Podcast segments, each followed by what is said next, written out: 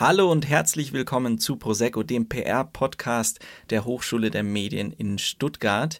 Schön, dass ihr auch diese Woche wieder eingeschaltet habt. Ich bin der Christian und neben mir sitzt die Nina. Heute haben wir einen Gast bei uns, bei dem es tatsächlich wortwörtlich um Haltung geht und was genau es damit auf sich hat, wird die Nina für euch erfragen. Viel Spaß! So, ich sitze jetzt hier mit Robert Kedding von Gibbon Slacklines und er wird sich erstmal kurz vorstellen. Ja, hallo. Ähm, wie gesagt, ich bin der Robert. Ich mache die Geschichte mit den Slacklines eigentlich aus Stuttgart heraus, mittlerweile schon seit 13 Jahren. Und ähm, habe in dem Zusammenhang natürlich sehr viel Spaß damit. Ähm, wer Slacklining vielleicht noch nicht kennt, das ist eine Aktivität, wo man ein Band normalerweise zwischen zwei Bäume spannt und drauf balanciert. Ähm, du hast ja nichts in die Richtung irgendwie Sport studiert, sondern du hast Design studiert und warst Produktentwickler und Produktdesigner. Wie kamst du dann auf die Idee, Slacklines zu verkaufen?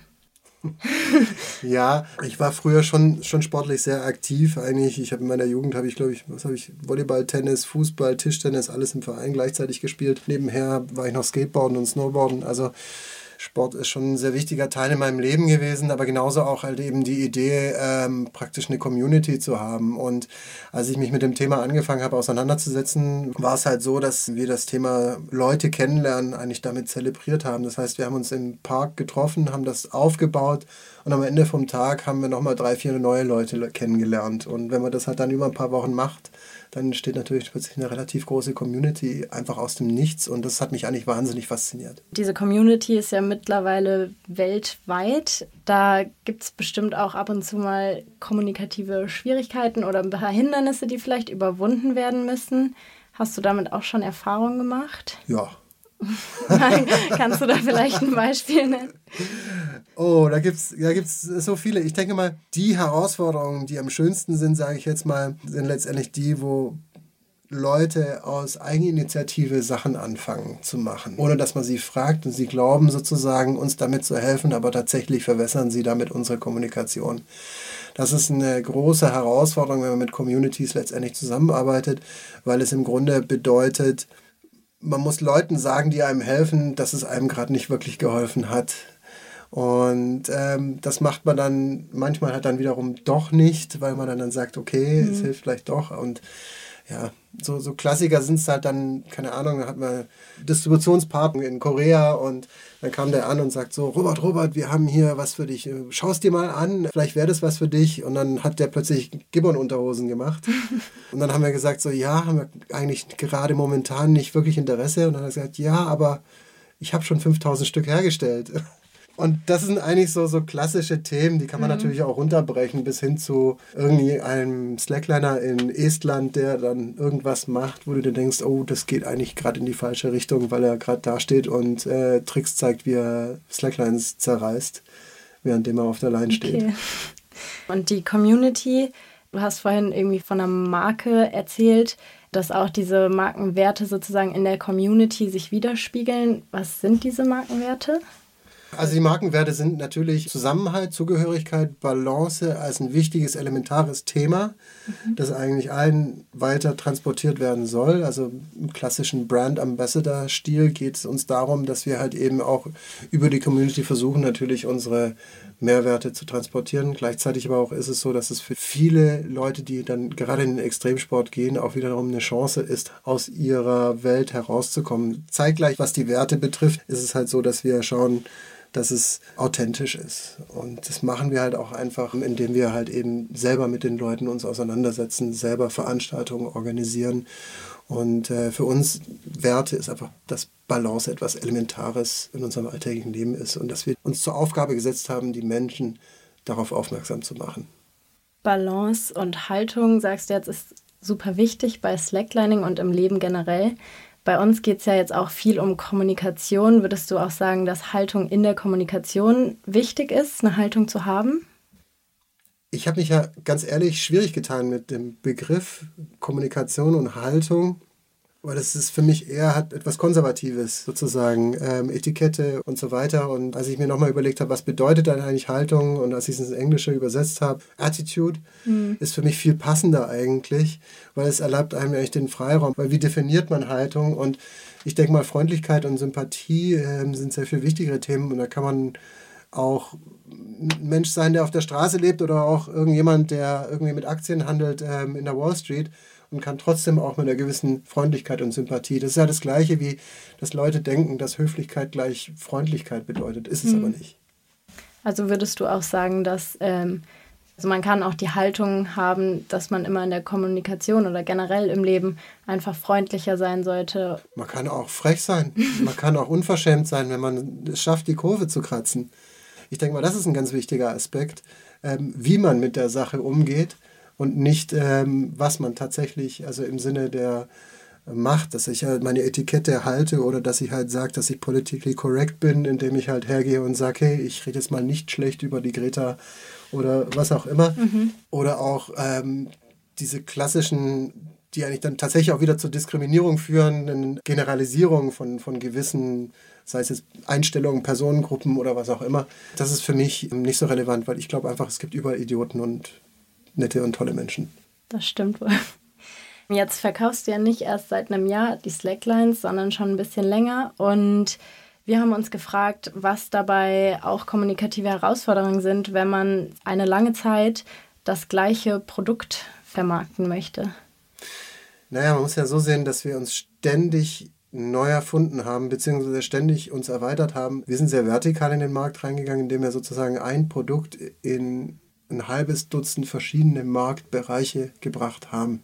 Das heißt, wir sind nicht reingegangen und gesagt haben, okay, Gibbon ist jetzt dieser Style, ist jetzt diese Marktauslegung, diese Marktrichtung, und dann brauchen wir für diese Zielgruppe sozusagen noch weitere Produkte drumherum, die vielleicht sich um das Thema Balance drehen, sondern wir sind bisher immer so rangegangen, dass wir gesagt haben, okay, wenn es hier in Deutschland funktioniert, funktioniert es dann auch in Frankreich, funktioniert es dann auch in England, funktioniert es auch in Japan und so weiter. Und es ist tatsächlich auch so. Aber gleichzeitig funktioniert es auch wieder innerhalb des Markts, in der Therapie, im Fitness, im Garten, Heim, Familiengebrauch bis hin zu Backpackern, Reisenden oder halt auch eben, wie wir sie nennen, Power-User, die das halt wirklich zum, zum Lifestyle machen. Und euer Ziel ist es ja auch, Otto Normalverbraucher sozusagen mehr die Slackline näher zu bringen oder diesen Sport. Was sind da die Herausforderungen oder wie macht ihr das?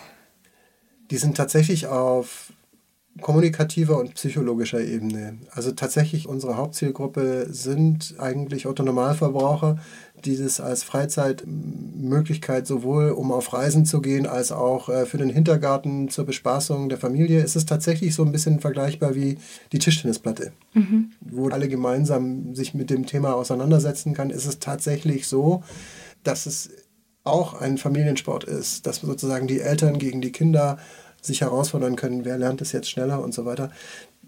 Die eigentliche Herausforderung liegt in der Wahrnehmung. Mhm. Dass wir die Leute davon überzeugen müssen, dass es tatsächlich so ist. Klassisches Beispiel, ich habe die Elli Schulte auch in der Präsentation gezeigt, die hat an der Kölner Sporthochschule ihre Abschlussarbeit über Sturzprävention in der Gerontologie gemacht und trainiert mit äh, Best-Agern, also ab 65 plus, trainiert sie ähm, auf der Slackline äh, Sturzprävention und am Anfang haben sie sich alle den Vogel gezeigt und sagen, ähm, ich will da nicht drauf und oh, da breche ich mir doch alles und so weiter. Mittlerweile schucken sie sich gegenseitig runter und sagen, ich bin dran.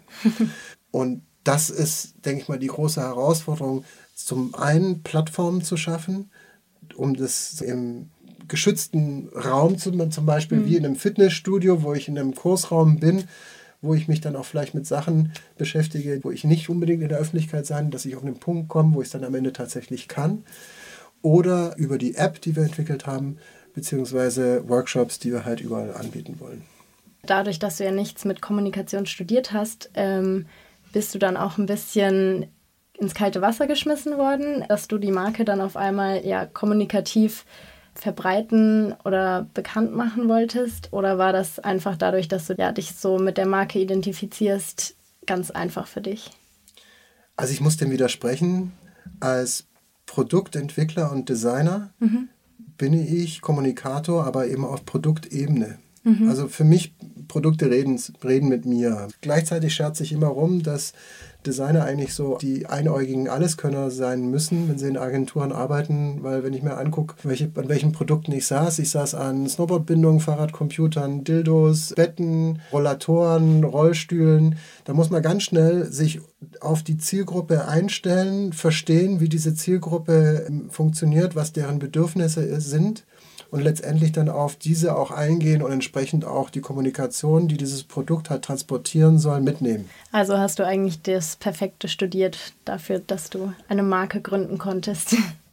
Jein, natürlich habe ich später gemerkt, dass viele Sachen ich mir gewünscht hätte. Also ich hätte tatsächlich auch am Ende mir gewünscht, dass ich BWL zum Beispiel studiert hätte. Das ist ein Studienfach, das ich nie machen wollte und jetzt bedauere ich es eigentlich, weil dann doch elementare Sachen um Unternehmen zu führen bzw. aufzubauen dann doch wichtig sind.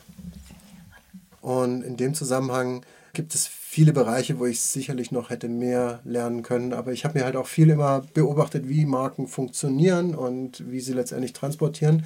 Und bin immer von dem Ansatz ausgegangen, so machen dies, alles klar. Ich suche die gemeinsame Masse und versuche mich von dieser gemeinsamen Masse abzuheben. Und dadurch sticht man relativ schnell dann heraus.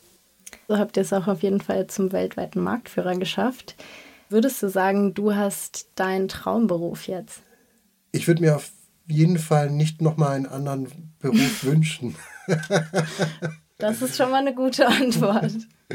Ich glaube, es gibt genug Auf und Ab. Es gibt aber gleichzeitig auch genug Erlebnisse, die absolut einmalig sind, die man, wenn man sozusagen tatsächlich diesen Schritt mal wagt, sich in die Selbstständigkeit zu werfen oder ins kalte Wasser zu schweißen, dass man davon etwas zurückbekommt. Aber gleichzeitig auch gibt es da genug heiße Nadeln, die in einen hinten reinstechen. Von daher ist es natürlich nie so eine Sache, wo man sagt, es gibt etwas, wo alle diese Sorgen, Probleme und so weiter weggehen, sondern die Herausforderungen werden einfach spannender und auch die Motivation höher, weil die Sinnlichkeit mehr dahinter steht, weil die Identifikation eigentlich viel größer ist.